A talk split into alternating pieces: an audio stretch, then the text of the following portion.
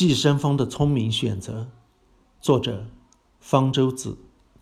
英国昆虫学家乔治·索尔特在研究赤眼蜂把卵产到其他昆虫的卵中的寄生行为时，发现赤眼蜂固执地把“大的就是好的”当成信条，无视卵的真假，愚蠢的可笑。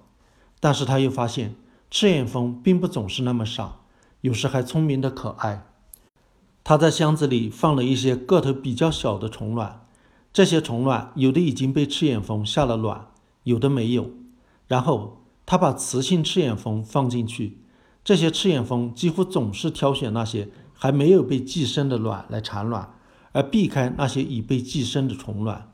这是很聪明的选择，因为小的虫卵包含的营养物质只够一只赤眼蜂的幼虫享用。雌性赤眼蜂能够知道哪些虫卵已经被寄生过了。是因为它们能够闻到雌蜂曾经在这些卵上停留时留下的特殊味道。如果一个假卵含有雌蜂的味道，它们会弃之不顾。如果把虫卵洗一洗，洗掉了味道，则它们也会去攻击那些已被寄生的虫卵。但是在把产卵器插进去的时候，又很快的撤离。显然，即便虫卵的味道已被洗去。赤眼蜂仍然能够通过产卵器探测出它是不是已被寄生。如果把雌蜂放进一个摆在全是已被寄生的虫卵的箱子里呢？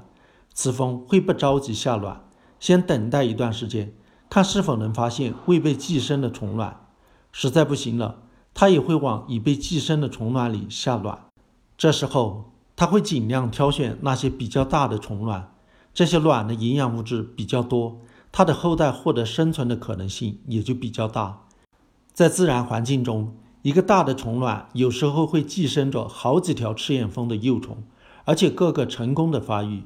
但如果虫卵能提供的营养物质不足的话，赤眼蜂的幼虫将无法正常发育，体型较小或者死亡。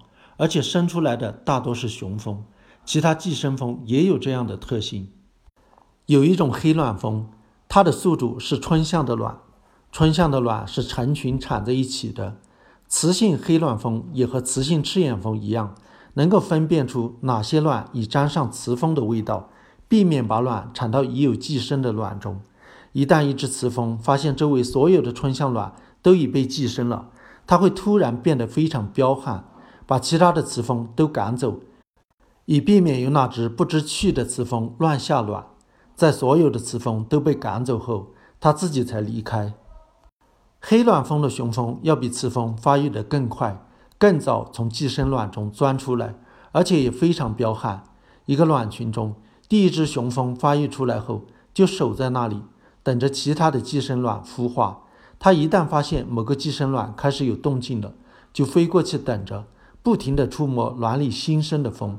等新生的蜂钻出来，如果是雄的，就把它赶走；如果是雌的，就立即与之交配。一般动物的雌雄比例相同，但是寄生蜂的雄性要比雌性少。比如黑卵蜂，雌蜂的数量大约是雄蜂的两到三倍。这是为什么呢？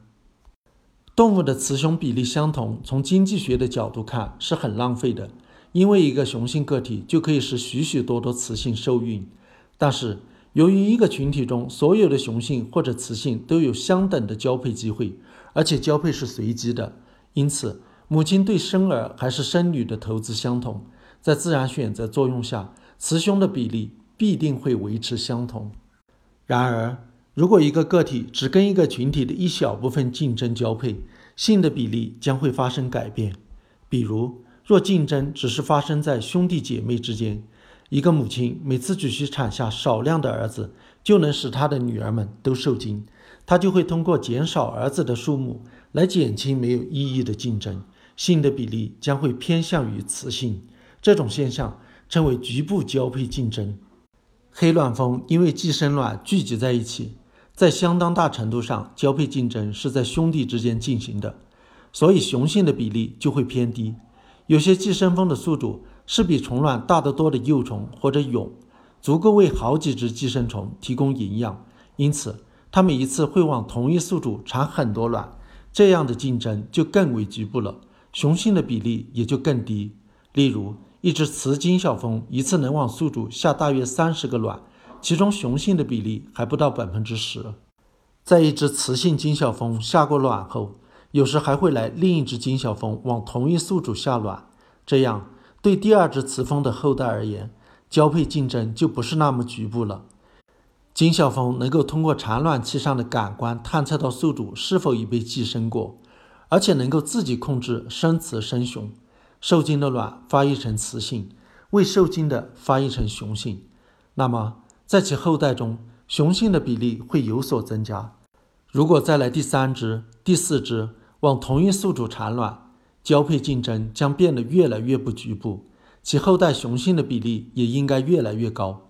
英国另一位生物学家汉密尔顿据此建立了一个数学模型，预测在这种情况下雄性逐渐升高的比例。实际的观察结果与汉密尔顿的预测完全相符。寄生蜂当然不会做精确的计算，它们也不能预见到自己的行为能够具有的益处。这种适宜其后代生存的精妙本能，乃是亿万年来自然选择精细调节的结果，也仅仅是自然选择玩的数字游戏而已。